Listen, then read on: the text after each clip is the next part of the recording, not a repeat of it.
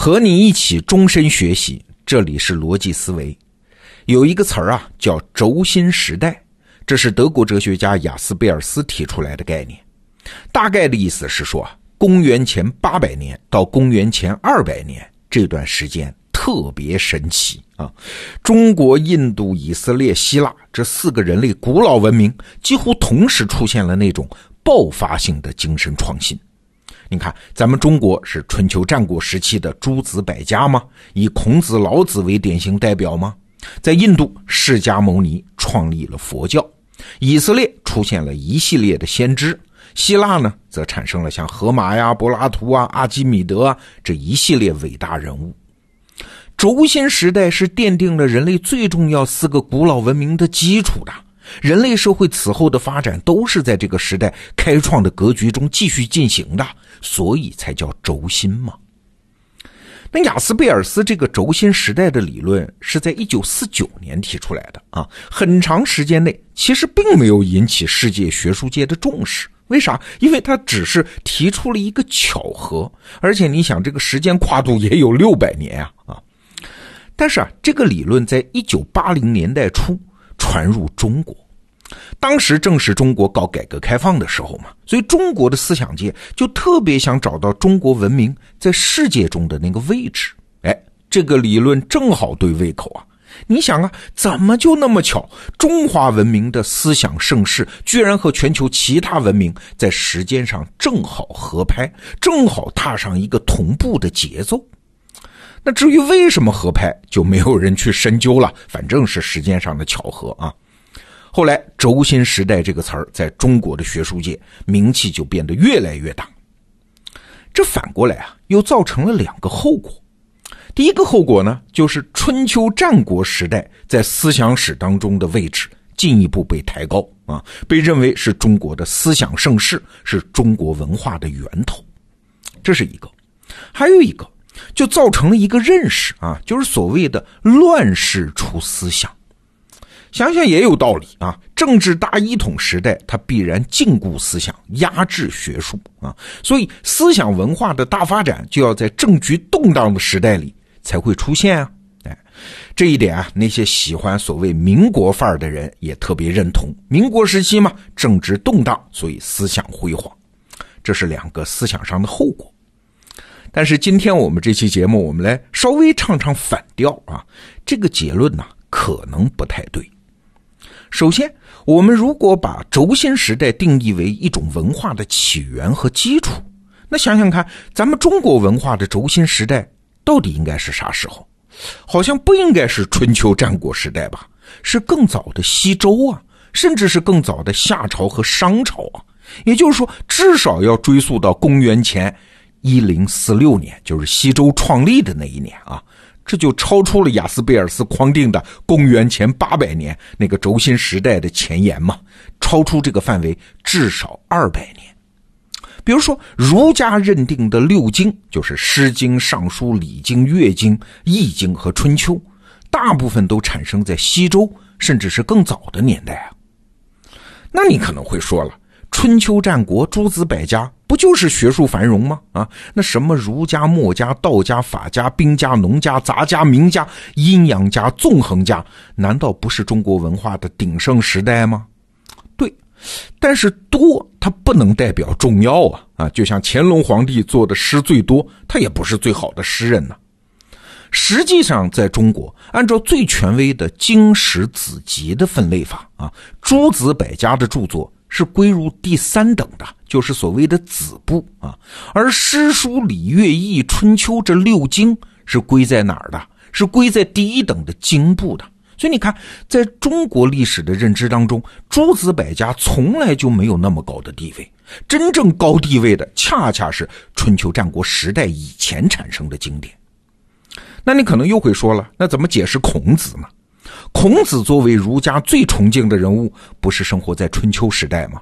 对，但是大家可能忽略了一点啊，孔子对自己的定位是述而不作，这四个字是他老人家自己说的，就是我只转述不创作。孔子的历史地位从来不是来自于他自己的著作啊，而是来自于他对六经的整理和编定。也就是说，从内容的角度来说，孔子是流，他整理编定的六经才是源。孔子自己的《论语》被列入儒家经典，那是汉代之后的事儿啊，非常迟了。本质上，《论语》只是孔子学生记下来的课堂笔记。那这个地位，你想想看，怎么能和教科书的六经来比嘞？当然，说到这儿，可能还有点抬杠的感觉啊。什么是文化源头？那就看个人怎么定义了。非说春秋战国就是轴心年代，有什么必然的错处吗？哎，这就牵涉到对中国文化真正独特性的认知了。当年，王国维先生有一个重要的判断。中国政治与文化的变革叫莫惧于殷周之际，也就是说，中国这几千年的历史大变革，其中最剧烈的一次就是从商朝过渡到周朝的那一次。关于为什么，你可以出门左转啊，去听我们逻辑思维第四百一十五期到四百一十七期的节目。但是在这儿，我要补充一点。就是一个文化的源头啊，关键要看这个文化的范式，也就是框定它的发展模式的那些共同理念是什么时候创造的。比如说，在咱们中国文化中，历史的地位就很独特啊。历史在中国，它可不仅仅是一种学问啊，而是经，是信仰的建立和传承，是政治建构的过程。这就是六经框定的共同信仰啊。所以中国人才历史感强烈，宗教感淡漠嘛？这和世界上任何文明都不一样。那理解了这一点，你才会明白为什么在天安门广场的西侧是代表国家最高权力机关的人民大会堂，那在人民大会堂对面的广场东侧，它不是什么科学博物馆，不是艺术博物馆，不是军事博物馆，而是历史博物馆。哎，这个安排是意味深长的。哎，这个历史在中国社会当中的位置是在西周甚至更早的时候定下来的。那怎么理解这种开创性？咱们干脆说的直白一点啊，就是这个文化的那些最源头的大词儿是什么时候创造出来的？比如说，希腊文化的大词儿是什么？正义啊，公共领域啊，民主啊等等。围绕这些大词儿，一代代西方的思想家提出了各种各样的答案。那不管答案是什么，但这些词儿都奠定了西方文化的底色。那中国文化的大词儿是什么呢？又是什么时候提出来的呢？毫无疑问是六经的时代嘛，尤其是其中的《尚书》啊，他提出来的那些大词儿，包括什么天下、德治、协和万邦、民心等等。此后，中国历史和文化都是围绕这些大词儿以及它代表的核心观念展开的。中国文化和西方文化和尤其和希腊文化的不同，也正是由于这些核心大词儿不同啊。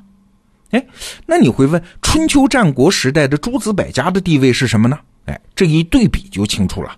六经是源头，是无中生有，是在面对整个社会甚至是宇宙世界提出的原创性的概念和主张，这是在建立文化呀，是所谓的正体。